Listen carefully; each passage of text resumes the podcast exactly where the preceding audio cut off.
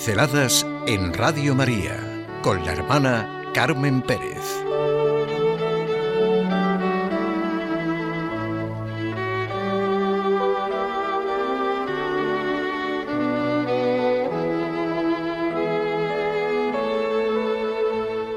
La atmósfera es demasiado fría.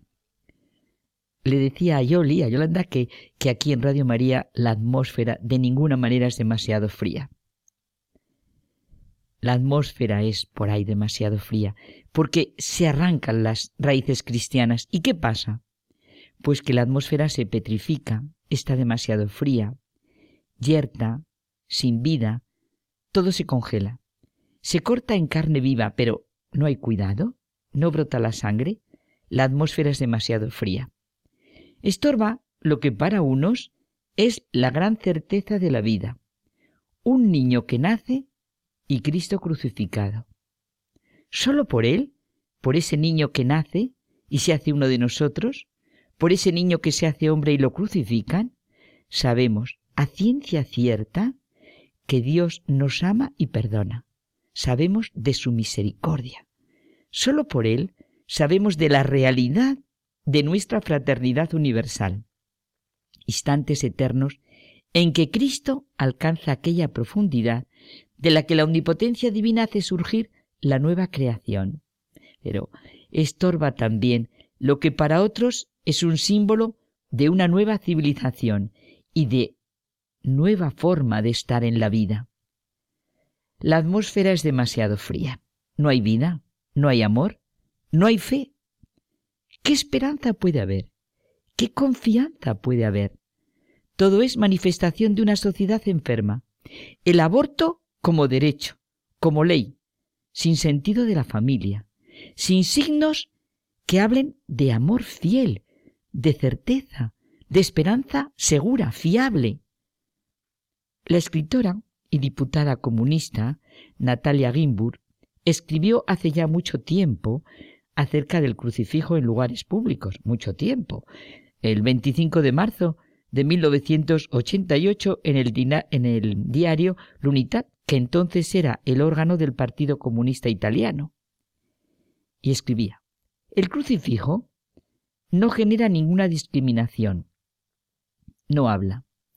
Es la imagen de la revolución cristiana que ha difundido por el mundo la idea de igualdad entre los hombres hasta entonces desconocida.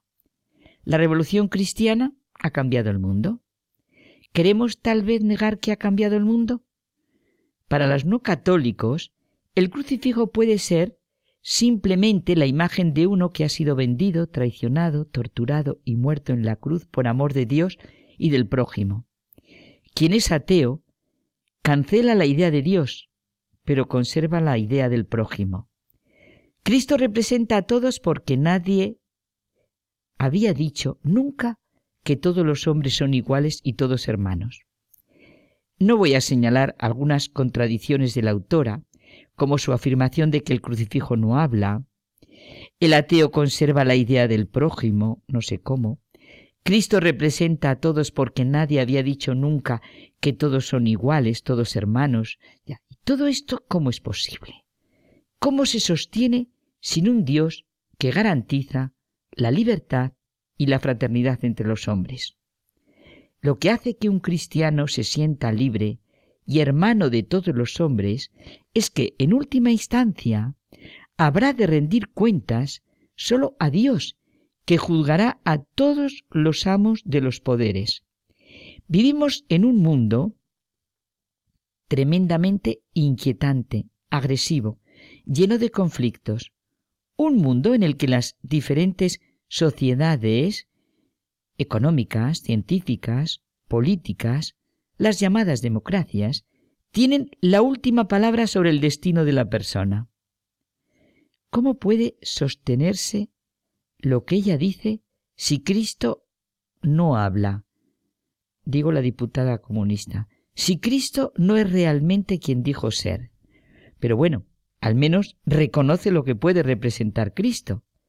Claro que el problema es que en Cristo no se puede creer a medias. Recuerdo en este momento la reflexión de Lewis en su libro Mero Cristianismo. un hombre que fue meramente un hombre y que dijo las cosas que dijo Jesús, pues miren que no, no sería un gran maestro de moral. Sería un lunático, o si no, sería el mismísimo demonio. Tenéis que escoger. Podéis hacerle callar por necio, podéis escupirle y matarle como si fuera un demonio, o podéis caer a sus pies y llamarle Dios mío y Señor mío. Dios y Señor. Pero no salgamos ahora con insensateces paternalistas acerca de que fue un gran maestro de moral. Él no nos dejó abierta esta posibilidad, no quiso hacerlo. O Cristo es quien dijo ser, o qué sentido tiene. Un mundo como el que estamos viviendo, sobre todo en lo que se ofrece a la juventud y a los más pequeños, es una atmósfera demasiado fría. Se arranca todo lo que tiene sentido de compromiso, de fidelidad, de respeto, de gratitud. Fidelidad y compromiso van unidos, significan mantener la palabra, tomar sobre sí las pérdidas del otro, resistir y seguir luchando, superan transformaciones, daños y peligros. Una fidelidad así, solo Jesucristo, el Dios que asumió nuestra humanidad y nos redimió, la hace posible. Por eso tiene ese sentido el matrimonio católico. El respeto, esa atención necesaria donde quiera que se trate de algo humano, la fuerza de la exigencia del hombre para sí, para la familia, para la sociedad, solo es posible por la redención de Cristo. Todo arranca de experimentar o no la gratuidad de nuestra relación con Dios. Por consiguiente, la gratitud es la dinámica de la vida porque es la respuesta a todo lo creado a la vida que nos ha sido dada. Podemos pensar, ¿qué es nuestra vida sin gratitud, sin fidelidad, sin compromiso? Es el grito de siempre, la orden de Herodes o el grito de la multitud, dejad en libertad a Barrabás. Se tapan y se tapan brechas y no se mira lo que hay detrás de ese muro.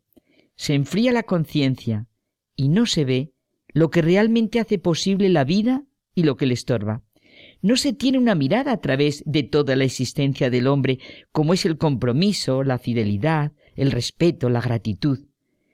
No hay un mundo más inquietante que el que vivimos. Los políticos, los dueños del dinero y del poder, ¿tienen la última palabra sobre nuestro destino? ¿Qué hay realmente que aclare y hermosee la vida? Es necesaria la alianza con Dios, la única que garantiza todo tipo de alianza y todo tipo de encuentro, la única que permite libertad, fidelidad, respeto, gratitud. Si no, ¿quién la puede hacer posible? ¿Qué consenso? ¿Qué forma de gobierno? ¿Qué autoridad? La exigencia de lo que es creer en Cristo abarca toda la realidad de la vida humana como se expresa en el Sermón de la Montaña. Esta atmósfera demasiado fría, que se corta en carne viva y no brota sangre porque está yerta, sin vida, necesita por un lado de una ley moral universal, proclamada por Cristo, y por otro, una conciencia personal purificada en su humanidad. ¿Cómo es posible que nos hayamos quedado en una superficialidad de luces y bombillas, de regalos y comidas, de vacaciones y diversiones, en lugar de reconocer y sentir lo que realmente es la Navidad, la Semana Santa, con toda la riquísima vivencia de sus fiestas, día a día. Lo más grande que hay en cada uno de nosotros es someter nuestra libertad a los imperativos de valores superiores, fidelidad, respeto, gratitud. Solo esto impide la atmósfera fría y sin vida.